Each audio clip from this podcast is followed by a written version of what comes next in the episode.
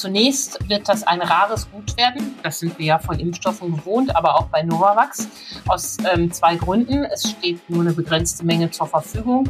Und zunächst bekommen die Novavax-Impfstoff nur die Impfstellen. Ab heute soll eine erste Lieferung des neuen Novavax-Impfstoffs in Deutschland zur Verfügung stehen. Was genau ist eigentlich anders an dem Impfstoff und wann kann man sich bei uns in NRW damit impfen lassen? Darüber sprechen wir gleich im Podcast. Rheinische Post Aufwacher. News aus NRW und dem Rest der Welt. Mit Julia Marchese, schön, dass ihr zuhört. Es ist der fünfte Impfstoff in der EU.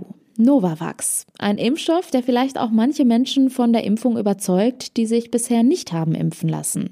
Ab heute soll eine erste Lieferung der Dosen in Deutschland zur Verfügung stehen. Gesundheitsminister Karl Lauterbach hatte in der vergangenen Woche angekündigt, dass zunächst 1,4 Millionen Dosen erwartet werden. Was ist anders an dem Impfstoff und wann kann man sich bei uns in NRW damit impfen lassen? Dazu spreche ich jetzt mit Wirtschaftsredakteurin und Impfexpertin Antje Höning. Antje, Novavax ist ja ein sogenannter Totimpfstoff. Es ist also anders als die Impfstoffe, die wir bisher kennengelernt haben. Was heißt das genau? Ja, das ist ein Impfstoff, der ganz anders funktioniert als BioNTech und Moderna. Bei BioNTech und Moderna ist es ja so, dass eine Messenger-RNA gespritzt wird, also eine Baueinleitung. Mit der baut der menschliche Körper dann das Spike-Protein vom Virus nach. Beim Impfstoff von Novavax wird dagegen gleich das Spike-Protein gespritzt und der Körper muss es nicht erst bauen. Das Spike-Protein ist das, was dem Coronavirus das stachelige Aussehen gibt. Und auf dieses Spike-Protein bildet dann der Körper ja Antikörper, die dann bei einem echten Angriff zum Einsatz kommen. Ja, lass uns doch noch mal ein bisschen näher darauf eingehen. Wir haben hier im Aufwacher auch schon darüber gesprochen, dass dieser Impfstoff vielleicht manchen Impfskeptiker überzeugen könnte. Was ist da also ganz konkret der ausschlaggebende Punkt? Ja, bei BioNTech und Moderna haben die Menschen ja den Verdacht, dass da Gentechnik in der Weise im Spiel ist, dass auch ihr äh, eigenes Erbgut berührt ist. Das ist ja nicht der Fall, aber diese Angst, diese Sorge gibt es eben. Und weil jetzt bei Novavax kein Erbmaterial, auch nicht das vom Coronavirus gespritzt wird, finden sie das beruhigender. Da wird eben dieses Spike-Protein außerhalb ihres Körpers gebaut und sie bekommen dann einfach dieses Spike-Protein, also dieses Eiweiß gespritzt und fertig. Das finden sie beruhigender. Da haben sie weniger Angst vor gentechnischen Einflüssen, die sie bei BioNTech und Moderna zu Unrecht aber fürchten. Wo wird es den Novavax-Impfstoff denn geben? Ja, zunächst wird das ein rares Gut werden. Das sind wir ja von Impfstoffen gewohnt, aber auch bei Novavax. Aus ähm, zwei Gründen. Es steht nur eine begrenzte Menge zur Verfügung. Und zunächst bekommen die Novavax-Impfstoff nur die Impfstellen. Das heißt, weder die äh, niedergelassenen Ärzte noch die Apotheker können damit impfen. Und die Impfstellen müssen es auch zunächst vor allen Dingen für die Menschen einsetzen, die in Krankenhäusern und Pflegeheimen arbeiten. Der Hintergrund davon ist, dass ja am 15. März die einrichtungsbezogene Impfpflicht startet und es eben immer noch in Krankenhäusern und Pflegeheimen eine Menge von Mitarbeitern gibt, die sich nicht haben impfen lassen. Und man hofft ihnen mit Novavax da äh, leichter auf die Sprünge zu helfen. Du hast gesagt, dass erstmal nur eine begrenzte Menge zur Verfügung steht. Bundesweit werden ja zunächst erstmal 1,4 Millionen Dosen erwartet. Wie viele Dosen bekommt denn NRW? Ja, es gibt schon eine erkleckliche Menge. Von 350.000 Dosen war mal die Rede. Aber das NRW-Gesundheitsministerium konnte noch nicht sagen, wie viel der Bund liefert. Da hakt es ähm, immer äh, noch ein bisschen. Das ist bedauerlich. In Rheinland-Pfalz zum Beispiel konnten sich Bürger bereits in Listen eintragen. Und da haben sich schon Zehntausende gemeldet, die Novavax haben wollten. Das ist in NRW so noch gar nicht ähm, möglich, auch wenn es eine gewisse Menge gibt. Aber das wird ja dann auch später von Woche zu Woche mehr werden. Das wird sich also in Zukunft ändern? Ja, schon jetzt in der ersten Runde äh, sind äh, 75 Prozent des Impfstoffes für Mitarbeiter von Heimen und Krankenhäusern reserviert, 20 Prozent äh, für äh, Menschen, die gegen äh, nachweisen können, dass sie mRNA-Impfstoffe nicht vertragen Ich mache da mal ein Fragezeichen an diese Nachweise und Atteste, aber gut. Und fünf Prozent sollen für Spezialfälle den Impfstellen übergeben werden.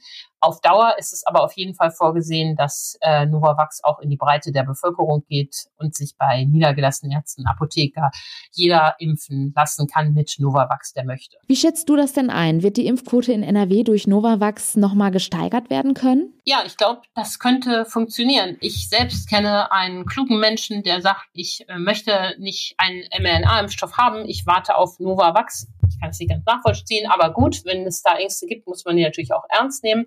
Und es gibt auch äh, durchaus ähm, schon Schätzungen dazu, was das bringen könnte. Union Investment ist ja eine große Fondsgesellschaft, die unter anderem auch bei Bayer investiert ist. Die haben mal ausgerechnet, was das bringen könnte oder eine Abschätzung gemacht. Und der zuständige Fondsmanager dort meint, zwei bis drei Prozent äh, an Impfquote könnte das bringen. Und das würde uns ja alle sehr freuen. Das sind ja, ist ja auch noch eine erkleckliche Anzahl von Menschen. Damit kommen wir dann endlich bundesweit auch an die 80 Prozent ran, was ja sehr gut wäre. Neue Impfstoffe sind ja in der Vergangenheit immer eine erfreuliche Nachricht gewesen. Das Gleiche gilt für Novavax, oder? Auf jeden Fall. Ähm, je mehr Impfstoffe es gibt, desto besser. Und wenn der eine mit einem anderen Impfstoff besser klarkommt, sei, ist es gut. Die Wirkstoffdaten sind etwas schlechter als bei BioNTech und Moderna, aber die Ständige Impfkommission hat den ähm, Impfstoff auch empfohlen. Und wenn Menschen sich damit wohler fühlen, sollen sie das gerne machen. Hauptsache, sie lassen sich überhaupt impfen. Novavax wird nun also auch bei uns in Deutschland und in NRW verimpft. Die Infos dazu hatte Antje Höning. Vielen Dank. Vielen Dank. Frisch geernteter Spargel. Ich muss sagen, für mich persönlich ist es immer so ein kleines Highlight im Frühling. Aber es dauert natürlich jetzt noch ein bisschen, bis die diesjährige Spargelernte bei uns in NRW losgeht. Die Anbauer und ihre Betriebe stehen aktuell aber schon vor einer komplizierten Situation. Denn sie vermuten, dass viele Saisonarbeiter aus dem Ausland, die bei der Ernte helfen, ungeimpft sind. Über die Probleme für die Betriebe und mögliche Lösungen spreche ich jetzt mit NRW-Reporter Jörg Isringhaus. Hallo. Hallo. Jörg, was befürchten die Spargelanbauer denn genau? Ja, du hast es ja schon gesagt. Sie befürchten, dass ein Großteil der Saisonkräfte ungeimpft nach Deutschland kommt. 80 ähm, Prozent, äh, das ist so eine Zahl, die genannt wurde, der Saisonkräfte sind äh, wahrscheinlich ungeimpft. Ein Großteil von denen kommt ja aus Polen und Rumänien. Und damit muss natürlich dann auch umgegangen werden. Das bedeutet dann äh, möglicherweise tägliches Testen. So ganz genau so oder so ganz sicher ist das jetzt noch nicht. Wie viele Saisonhelfer erwarten die Betriebe denn so in der Regel? Ich habe da tatsächlich gar keine Vorstellung von.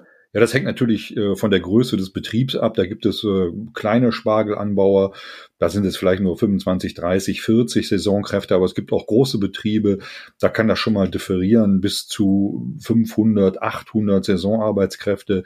Ich habe speziell mit einem ähm, Spargelanbauer gesprochen, der hat 250 Saisonkräfte dann über die Erntezeit bei sich auf dem Hof.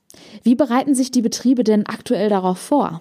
Ja, die Betriebe bereiten sich insofern darauf vor, dass, als dass sie ein, ähm, kom eine komplette Logistik herstellen müssen, um die Tests äh, zu gewährleisten. Gerade die Betriebe, bei denen viele Saisonkräfte arbeiten, die müssen natürlich dafür sorgen, dass das auch alles reibungslos abläuft, dass das irgendwie in den täglichen, in den täglichen Betrieb hineinpasst. Und äh, deshalb äh, errichten die eigene Testzentren. Die haben natürlich auch schon so die Erfahrung aus dem vergangenen Jahr wo dann äh, beispielsweise, wenn täglich getestet werden muss, jeder, jeden Morgen alle äh, Mitarbeiter, die jetzt ungeimpft sind, getestet werden müssen.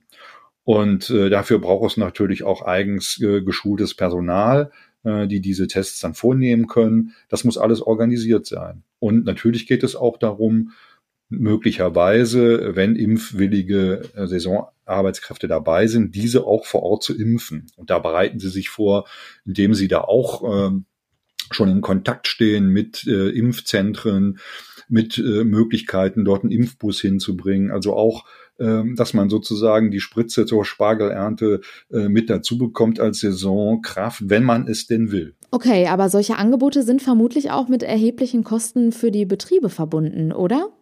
Ja, das ist wohl so und äh, das beklagen die auch. Also der Spargelanbauer, mit dem ich gesprochen habe, der sagt, man kann also mal so über den Daumen äh, sagen, dass es 10 Euro pro Test pro Tag ist.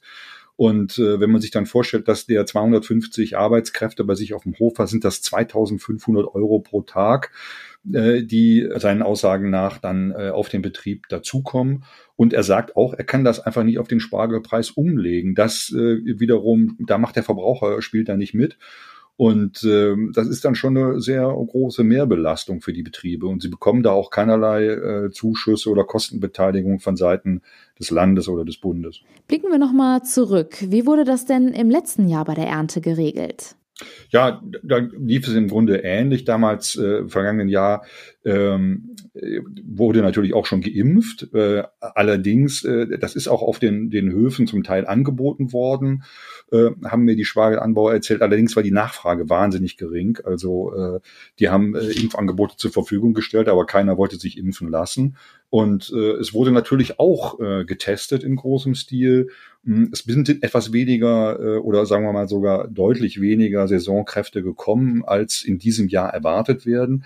Also die Problematik ist in diesem Jahr möglicherweise deutlich größer.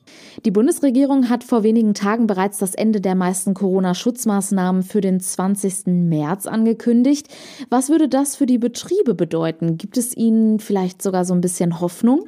Ja, es ist noch zu früh, sagen Sie, um wirklich ähm, sagen zu können, wie sich das jetzt auswirkt. Also ähm, ich habe dazu noch aktuell ähm, gesprochen mit dem ähm, Netzwerk der Spargelanbauer und äh, die sagen, die 3G-Regelung äh, am Arbeitsplatz von der äh, weiß man momentan nicht, ob sie jetzt wirklich ausläuft. Also muss jetzt weiter getestet werden oder nicht, man weiß es nicht. Also sie hoffen darauf, dass dieses Testen runtergefahren wird, vielleicht von täglich testen auf zweimal die Woche testen.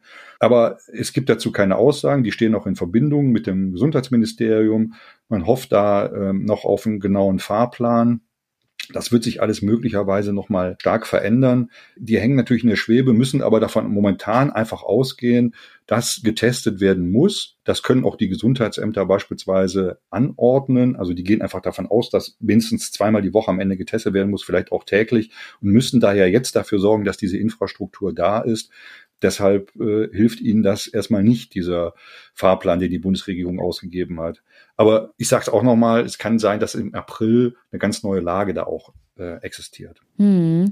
Ein bisschen Zeit bleibt also noch. Was sagst du? Könnte es aufgrund der Umstände dazu kommen, dass die diesjährige Ernte in Gefahr ist? Nein, auf gar keinen Fall. Das glaube ich äh, überhaupt nicht, denn die äh, Spargelanbauer zeigen sich da sehr gut vorbereitet und äh, die werden alles daran tun, dass das alles reibungslos läuft.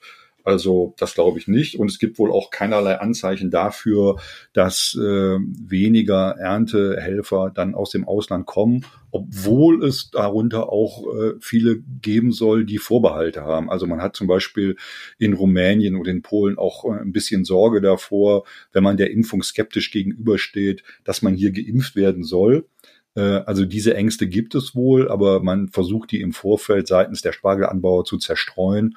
Und äh, tatsächlich gibt es auch wohl Saisonkräfte, die sagen, äh, sie möchten gerne hier in Deutschland geimpft werden, wenn sie denn hier zur Ernte kommen. Denn es gibt ja jetzt diesen neuen sogenannten Totimpfstoff Novavax und äh, der scheint auf äh, größere Akzeptanz zu stoßen bei diesen äh, Erntehelfern aus Rumänien und Polen. Also da scheint die Bereitschaft, sich doch hier impfen zu lassen, dann mit Novavax größer zu sein ähm, als äh, im vergangenen Jahr, als dieser äh, Impfstoff noch gar nicht existiert. Auch in diesem Jahr müssen die Spargelbauern für ihre Ernte also mit einem großen logistischen Aufwand rechnen. Die Infos dazu hatte Jörg Isringhaus für uns. Vielen Dank. Gerne. Und das sind unsere Kurznachrichten. Die Außenminister der EU-Staaten beraten heute in Brüssel über die jüngsten Entwicklungen im Ukraine-Konflikt. Mit Besorgnis werden vor allem die zunehmenden Waffenstillstandsverletzungen in der Ostukraine gesehen. Es wird befürchtet, dass Kreml-Chef Wladimir Putin die dortigen Kämpfe zwischen prorussischen Separatisten und ukrainischen Regierungstruppen als ein Vorwand für einen Einmarsch in das Nachbarland nutzen könnte. Zu einem gemeinsamen Frühstück mit den Ministern wird auch der ukrainische Außenminister Kuleba erwartet. NRW-Innenminister Herbert Reul berichtet heute darüber, wie sich die Kriminalität in Nordrhein-Westfalen im vergangenen Jahr entwickelt hat. Ein Jahr zuvor war sie auf 1,2 Millionen Straftaten gesunken. Das war der niedrigste Stand seit Jahrzehnten. Die Aufklärungsquote lag bei 52,8 Prozent. Bei den Wohnungseinbrüchen zeichnet sich zuletzt ein weiterer Rückgang ab. Nach zehn von zwölf Monaten lag die Zahl der Einbrüche in Wohnungen 2021 um etwa 31 Prozent unter dem Vergleichszeitraum des Vorjahres. Auch Straftaten mit Messern waren zuletzt rückläufig. Zum Schluss noch ein kurzer Blick aufs Wetter. Und das ist heute nass und grau. Die Höchstwerte liegen zwischen 6 und 9 Grad. Am Mittag und Nachmittag sind auch wieder Sturmböen möglich. Und Vorsicht, im Bergland sind vereinzelt auch orkanartige Böen möglich. Das meldet der Deutsche Wetterdienst. Das war der Aufwacher vom 21. Februar. Und wenn euch dieser Podcast gefällt, dann würden wir uns sehr über ein Abo von euch freuen. Ich wünsche euch einen guten Start in die neue Woche. Ciao. Mehr Nachrichten aus NRW gibt's jederzeit auf RP Online. rp-online.de